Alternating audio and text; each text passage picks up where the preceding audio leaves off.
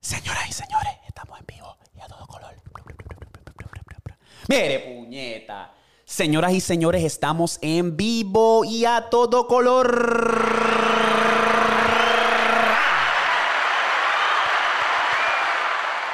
Señoras y señores, bienvenidos a Pata Abajo, el podcast. Este es episodio número 19. 19. Vamos para encimota. Ustedes ya saben. Ustedes ya saben cuáles son las vibes, las vibras, ¿verdad? Un saludos a la mafia de Pata Abajo, que eso no puede faltar. El Telegram está bien encendido. Queremos llegar a los mil miembros. So, aquí voy a dejar el Telegram por si te quieres unir. Está en la descripción. Ah, si nos estás escuchando, puedes buscar la información de este episodio. Ahí está el enlace, el link. Ahí lo voy a dejar para que se pongan al día en cuanto a eso. Ahí pueden enviarme videos para reaccionar. Ahí se van a enterar cuando me voy en live.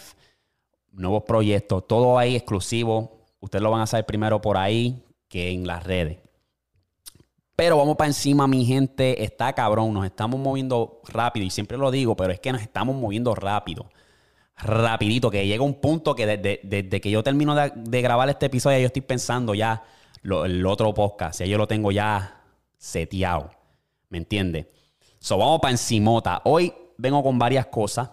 Vengo con varias cosas. Vengo con la grasa. Ustedes ya saben. Y vamos a empezar, ¿verdad? yo había dicho que no iba a hablar de aquello, ¿verdad? Ustedes ya saben, de la, de la, la vacu, la vacu. Lo voy a llamar la vacu, ¿verdad? Pero es que me salen cosas y sigo leyendo artículos y sigo leyendo y buscando más información. Pero no, no, no. Ya llega al punto que, pues, que sea lo que sea, ¿verdad? Ya yo he dado todas mis teorías, lo que yo pienso. Pero esta vez, esta vez tengo una, ¿verdad? Voy a salir de eso rápido, ¿verdad? Tengo una. Y ustedes me dicen qué piensan, ¿verdad? Sabemos que COVID el corona estaba dando bandazo, empezó en China y está dando bandazo, ¿verdad? Y tú sabes que esta gente siempre están creando un nuevo virus, una nueva, un nuevo, ¿cómo se dice eso? Un nuevo disease, una nueva enfermedad. Siempre están creando, o sea, cada 10 años por ahí más o menos es que viene algo nuevo, el Ebola, el Zika, el Spanish flu, esto, siempre hay algo nuevo, ¿verdad? Pero si yo te digo que esta vez a lo mejor crearon esto, obviamente para crear una vacuna, ¿verdad? Pero si crearon eso para ver cómo nosotros reaccionamos a la vacuna, ¿verdad? ¿Y qué ustedes creen si a la medida que ellos fueron sacando las vacunas, ellos quieren ver cómo nosotros reaccionamos al método de la vacuna, ¿verdad? Dicen, pues mira, creamos este virus, que se llama el, corona, ya saben lo demás, ¿verdad? Creamos este virus para esforzar los chips, porque yo he visto, he visto, he leído artículos y he visto que ahora van a hacer un chip donde pueda detectar más rápido el COVID. Más rápido si tú estás en, o sea, si tú estás en un sitio y tienes el microchip, pues van a detectar esta persona tiene el coronavirus esta persona tiene el virus. Aquello, pero es otra manera de traquearnos aún más. Pero usan, lo disfrazan, que es supuestamente para agarrar el, atrapar el virus, para saber quién lo tiene, para acabar con este virus, ¿verdad? Me estuvo interesante porque Amazon había hablado de algo, ¿verdad? Y hay un video circulando donde supuestamente te entregan un chica aquí en la muñeca y tú vas al sitio y no tienes que hacer nada más que escanear tu muñeca y ahí está, pap, te cargan todo a tu cuenta de Amazon. Han hablado de eso, ¿verdad? Le han dado... Entonces yo siento que poco a poco van a venir con esa guasamonga de, ah, la vacuna no funciona, so hay que buscar otro método. Porque ahora mismo me salió que hace falta una tercera vacuna. ¡Ay, señor! La FDA, o no, perdón, la CDC, Ay, está mandando a una tercera vacuna. Ay, Cristo. Señoras y señores, ¿cuál es el punto entonces? Si las primeras dos no funcionaron, ahora tengo una tercera que va a decir que la cuarta y no, pues eso no funciona, vamos a agarrarle el microchip para detectarlo. Yo no sé. Yo no sé. mi gente, no se cojan esta mierda en serio. No se la cojan tan serio. No dividan bandos contra los vacunados, los invacunados. Que se joda, like. Cuídate, mantente saludable, mantén tus vibras alto y vas a estar bien. Vas a estar bien. Quédate saludable, que es lo importante. Porque no sabemos qué va a pasar de aquí a 10 años. De esas personas que se vacunaron, no sabemos qué va a pasar. Um, mantente lo más saludable por si viene algo, activan algo, hacen algo que, que te quieren joder la salud tu sistema inmune está tan cabrón que le da tres patas a eso. Pero eso es una de las teorías que yo pienso que la vacuna no va a funcionar, solo van a crear este método de, un chip implantado para detectar disque el 19. Está cabrón. Está cabrón. Y ya que estamos hablando de vibra alta y mantenerte en un estado mental bastante saludable, quiero hablar de porno, ¿verdad? Quiero hablar de la industria del porno y el efecto que puede causar en tu cerebro.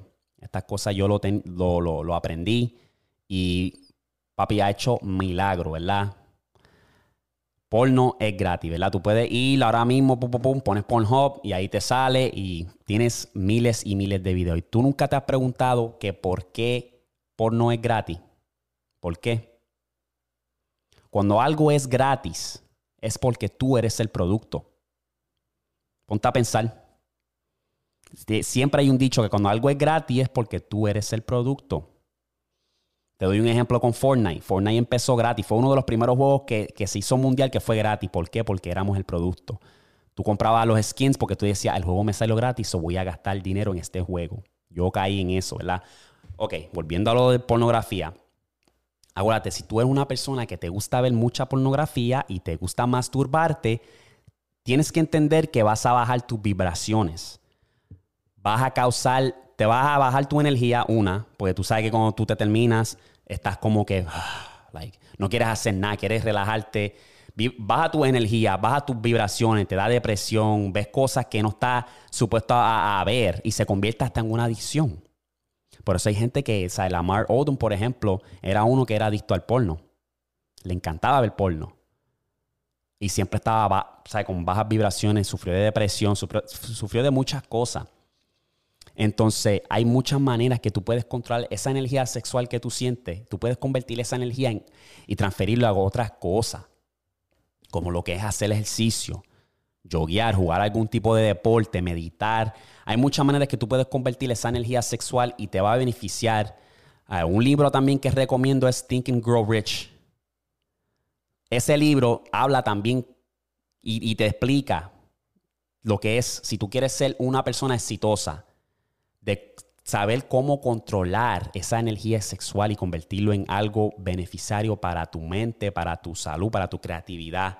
Hay muchas cosas y yo he aprendido a hacer eso porque yo fui víctima también sea, en mis tiempos de antes fui víctima de lo que era, ¿sabes? Pornografía y, y siempre que terminaba me sentía como de sucio, en verdad yo hice eso. Y me puse a buscar información y aprendí. Y al principio no es fácil, pero tú lo puedes hacer. Tú puedes, ¿sabes? Cuando tú te buscas la información y tú estás dispuesto a convertir esa energía en otra, en beneficio, tú vas a notar la diferencia, tú vas a sentirte imparable, tú vas a sentir que, que, que tú puedes hacerlo todo.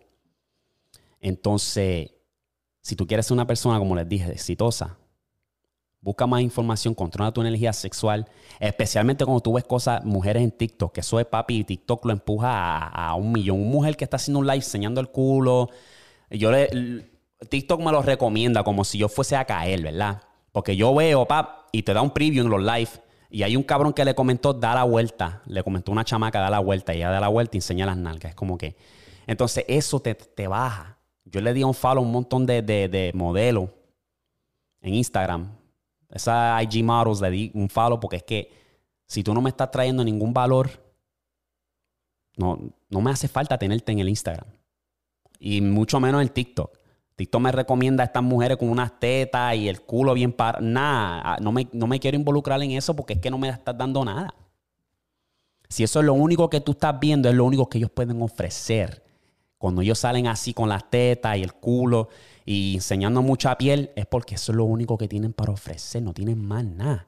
Entonces, ¿para qué tú te vas a involucrar a llegar a las vibras de ellos, de ellas? ¿Para qué? Tú eres mejor que eso. Tú sabes más que eso. Dale un follow a todas esas mujeres que, que te están jodiendo la mente. Tú que me estás escuchando, me estás viendo, hazlo. Para que tú veas la diferencia. Busca, pon tu, tu, tu, o sea, lo que es tu, tu información. Cuando tú te metes en TikTok, busca que, sal, que te salgan cosas informativas. Cuando te metes en Instagram, cosas informativas. Para que tú veas cómo tu vida cambia. Para que tú veas la mentalidad, todo cambia. Y tú puedes ver una foto en Facebook, puedes ver un, video en Instagram o algo, y, tú ves una mujer con un culo y no te da, no te da. No te da ese, ese déjalo, gacho, me la quiero clavar. Gacho, le quiero meter. No te da. Pues ya tú controlaste tu mente, lo tienes entrenado ya para como que, mm, otra más del montón. Así es que yo lo veo. Yo veo un, video de TikTok con una mujer ahí bien exótica. Una, una más del montón. No estoy buscando esa energía, no estoy buscando esa vibra. Yo estoy ya en otra frecuencia, manín. Eso sí, busca más información de eso y para que tú veas cómo tu vida va a cambiar. Te lo digo. Ok, señoras y señores, y ya ustedes saben, vamos a pasar a la NBA rapidito. Vamos a pasar al baloncesto, vamos a pasar en, la sección de los deportes.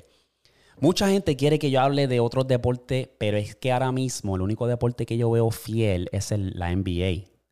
Ahora mismo no tengo tiempo para ver la MLB, fútbol, no, no tengo tiempo. No tengo tiempo para ver nada de eso. Y no les voy a hablar de cosas que no estoy bien informado. De lo mejor que yo estoy informado ahora mismo es de baloncesto.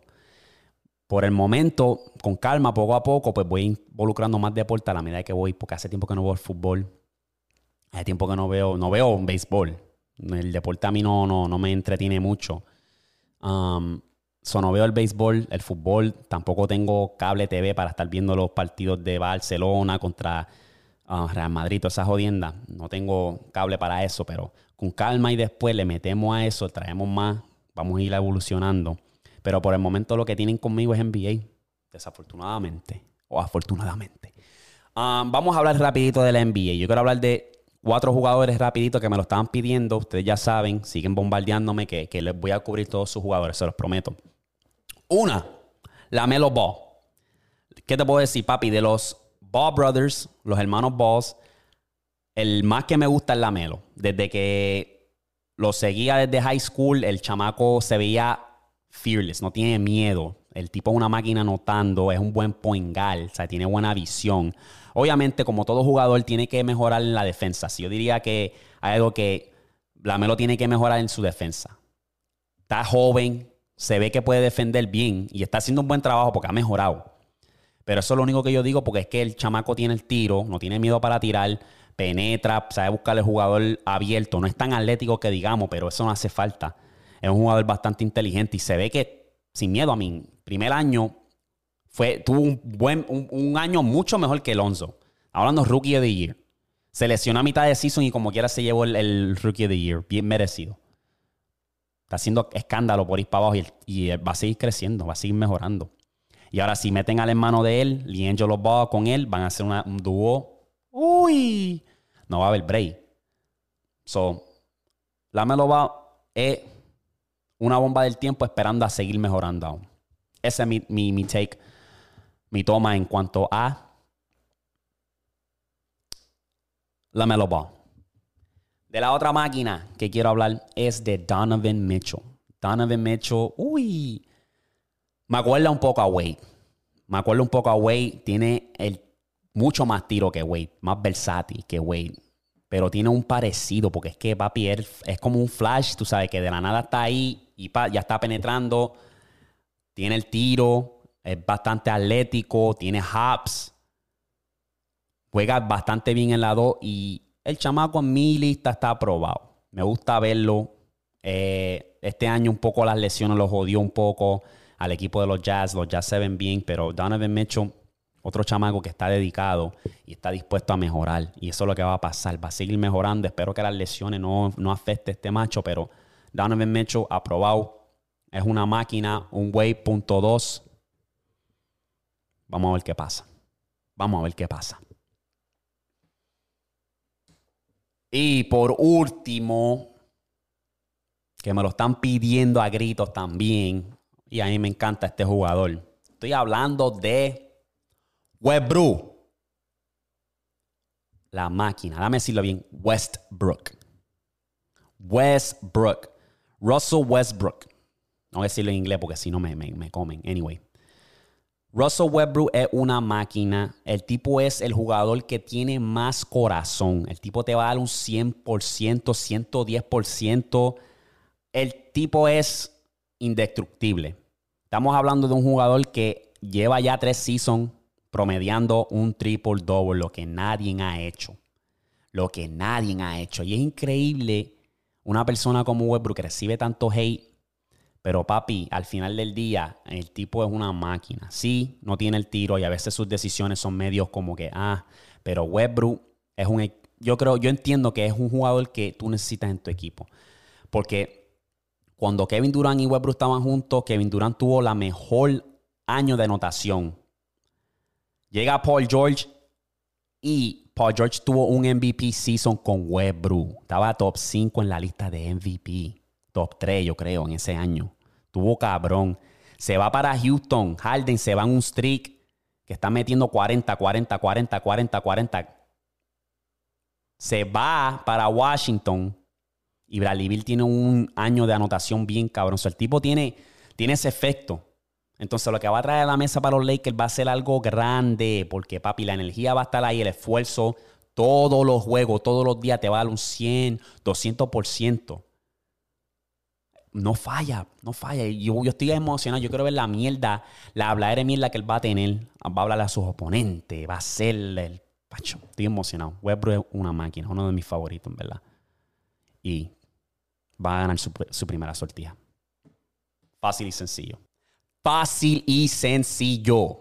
Ok, ya que estamos aquí en el tema de baloncesto, ayer pude ver la, el documental que se llama Untold Malice at the Palace.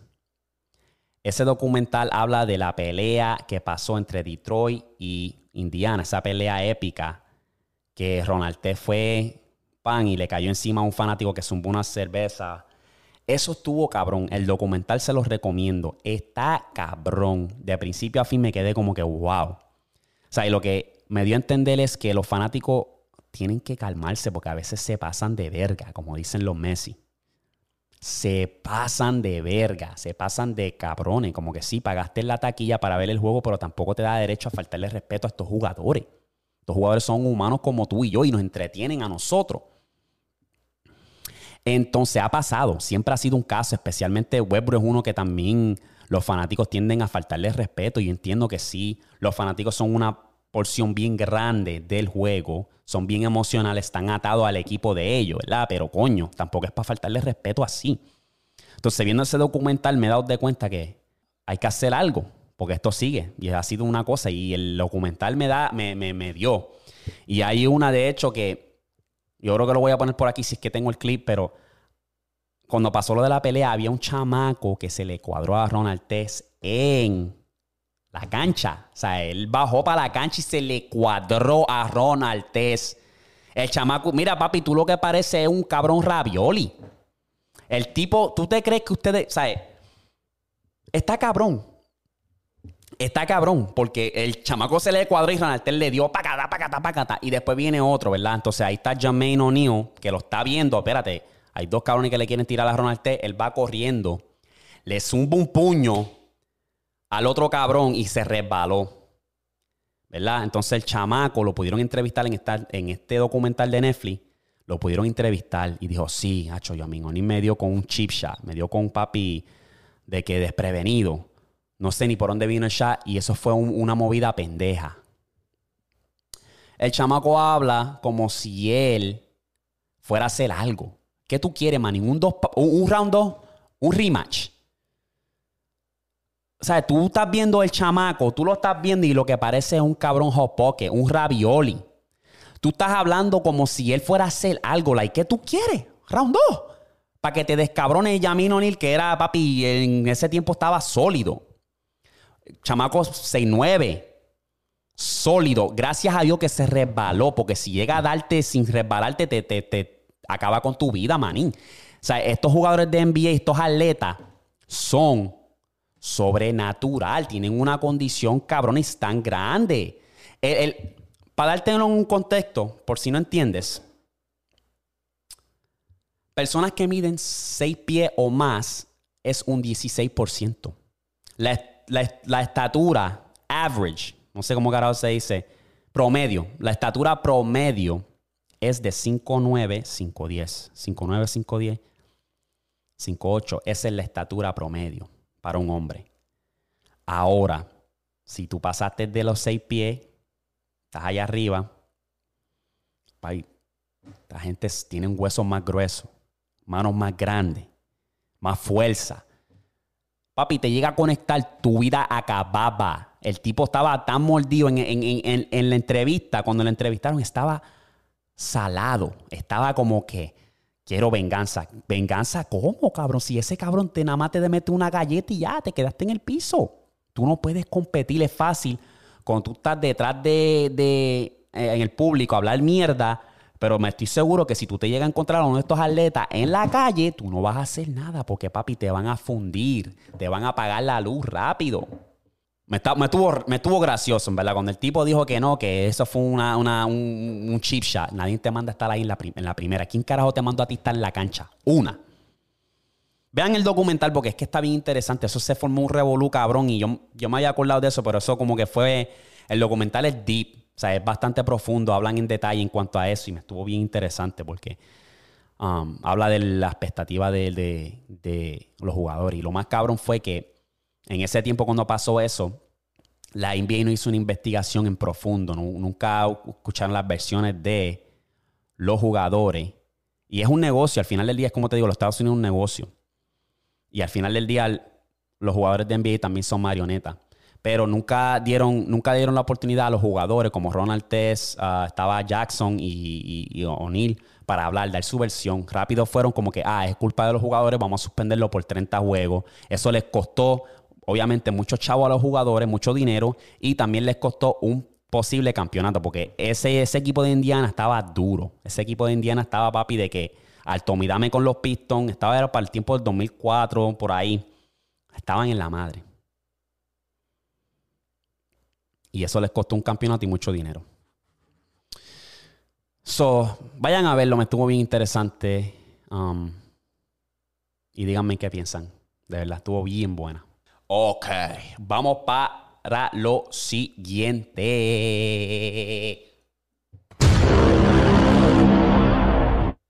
Ustedes saben que no pueden faltar las teorías. Y aquí les tengo dos. Les voy a joder la niña con esta teoría y es la de los picapiedras. Si te digo yo que los picapiedras estuvieron viviendo en un post-apocalipsis, te explico. Los picapiedras nos hacen creer que están en una era de piedra, mucho antes de Cristo. Si yo te digo a ti que por qué ellos tienen tecnología moderna, por qué tienen prehistóricos animales que pueden hablar y cada cual tiene un trabajo que hacer. O sea, tú miras el pájaro, que es una alarma, tú miras el, dinosaurio grande, que es el que saca la basura, los elefantes son una ducha. Pues eso fue una causa de un catástrofe mundial.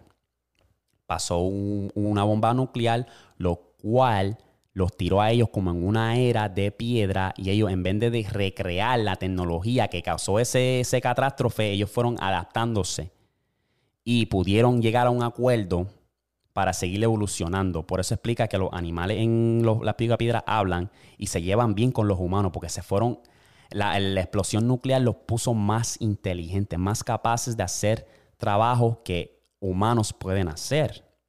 Entonces me está interesante porque es como que hace sentido, porque en la era de piedra jamás hay electricidad, jamás hubo electricidad. Hay una, de hecho, en unos episodios que celebran la Navidad, los picapiedra. ¿Cómo tú vas a celebrar la Navidad cuando es, si es la era de piedra, la era, de piedra fue mucho antes de Cristo? No existía la Navidad. Las teorías te ponen a pensar. ¿Qué ustedes creen de esa? Diablo. Ok, la otra teoría que les tengo y esta les va a joder aún más es la de los Rugrats.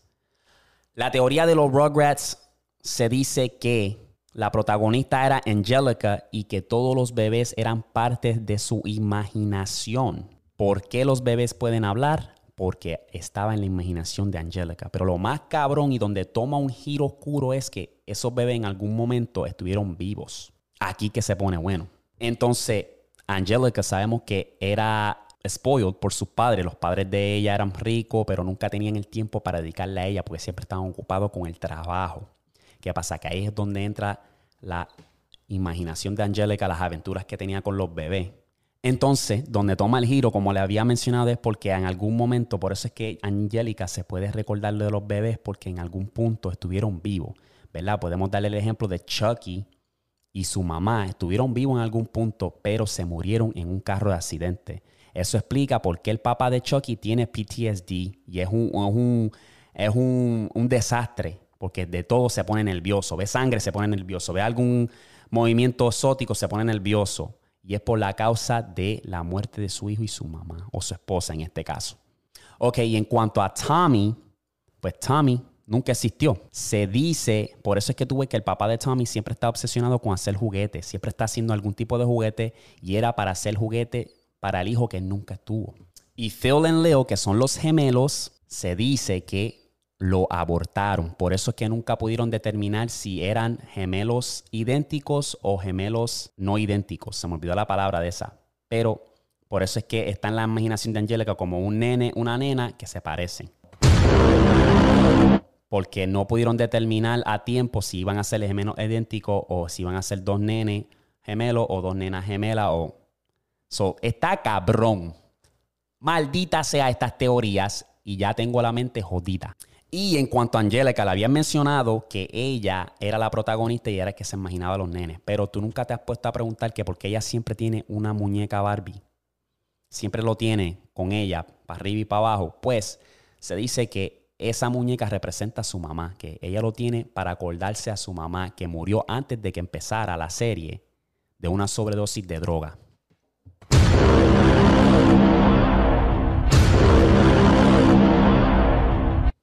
Y para cerrar, pido disculpas si te jodí la niñez, pero para cerrar, el único que existió de verdad fue Dell, que es el hermano de Tommy. Ese fue el, que, el, único que existió. Y el, y el, que no puede hablar, de hecho. Dell nunca habló, ni dijo ni una sola palabra porque es el único que, que estaba ahí en vida real. El único bebé que de hecho no puede hablar. Está cabrón, mi gente. ¿Qué ustedes piensan de esa teoría? Espero que, la que yo lo haya dicho bien, porque es que estaba, papi, esa teoría estaba, me dejó tan loco que no puedo ni pensar. Me quedé, ay, Cristo. ¡Uh! Mira esta historia loca que les tengo. Si yo te digo a ti, una mujer sobrevivió congelada por seis horas y no le pasó absolutamente nada después después que la descongelaron. Checate esta historia. Esta era una mujer que estaba en Minnesota, estaba guiando en una noche de mucha nieve, su carro se descontroló, chocó con una valla y ella dijo, pues mi carro ya no está, estoqueado, está, no, no se puede mover para ningún lado, déjame caminar para casa de mi amiga que está cerca. Se fue caminando. Ten en mente que está a negativo 30 con mucha nieve.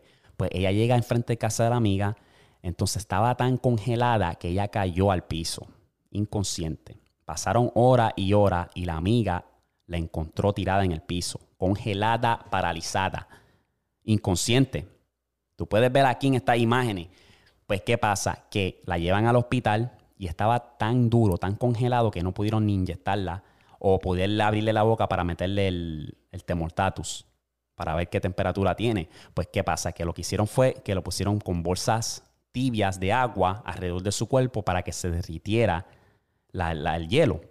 Seis horas después, se derrite todo el hielo y ella se levanta y milagrosamente no tuvo ni daño cerebral, ni ningún tipo de condición, ni nada. Se levantó como si nada.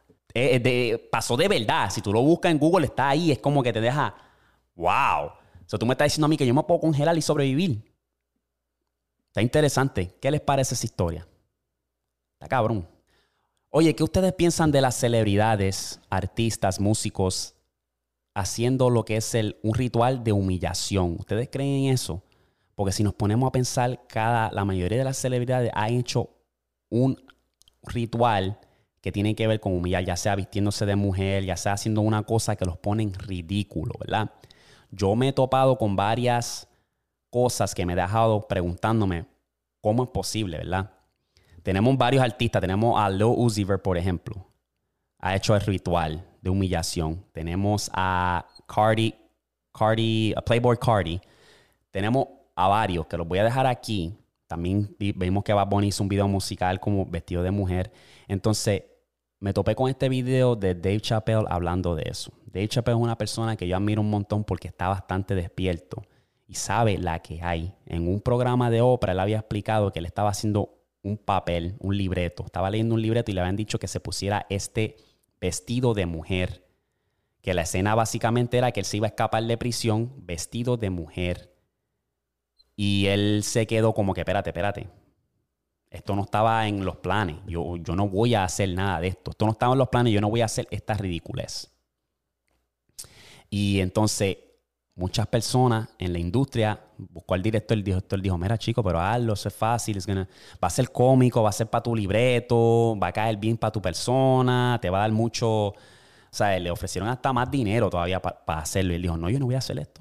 No es mi tipo, no me voy a humillar para hacer esta jodienda que ustedes quieren que yo haga. Buscaron los productores, buscaron el director, amigos. Y al final del día dijo que no. Entonces tú puedes ver en esta entrevista que él está tan serio y él dijo, yo no sé qué está pasando con eso, pero... Y se lo está diciendo a Oprah y Oprah está, lo está mirando con un miedo, como que ella sabe de lo que él está hablando.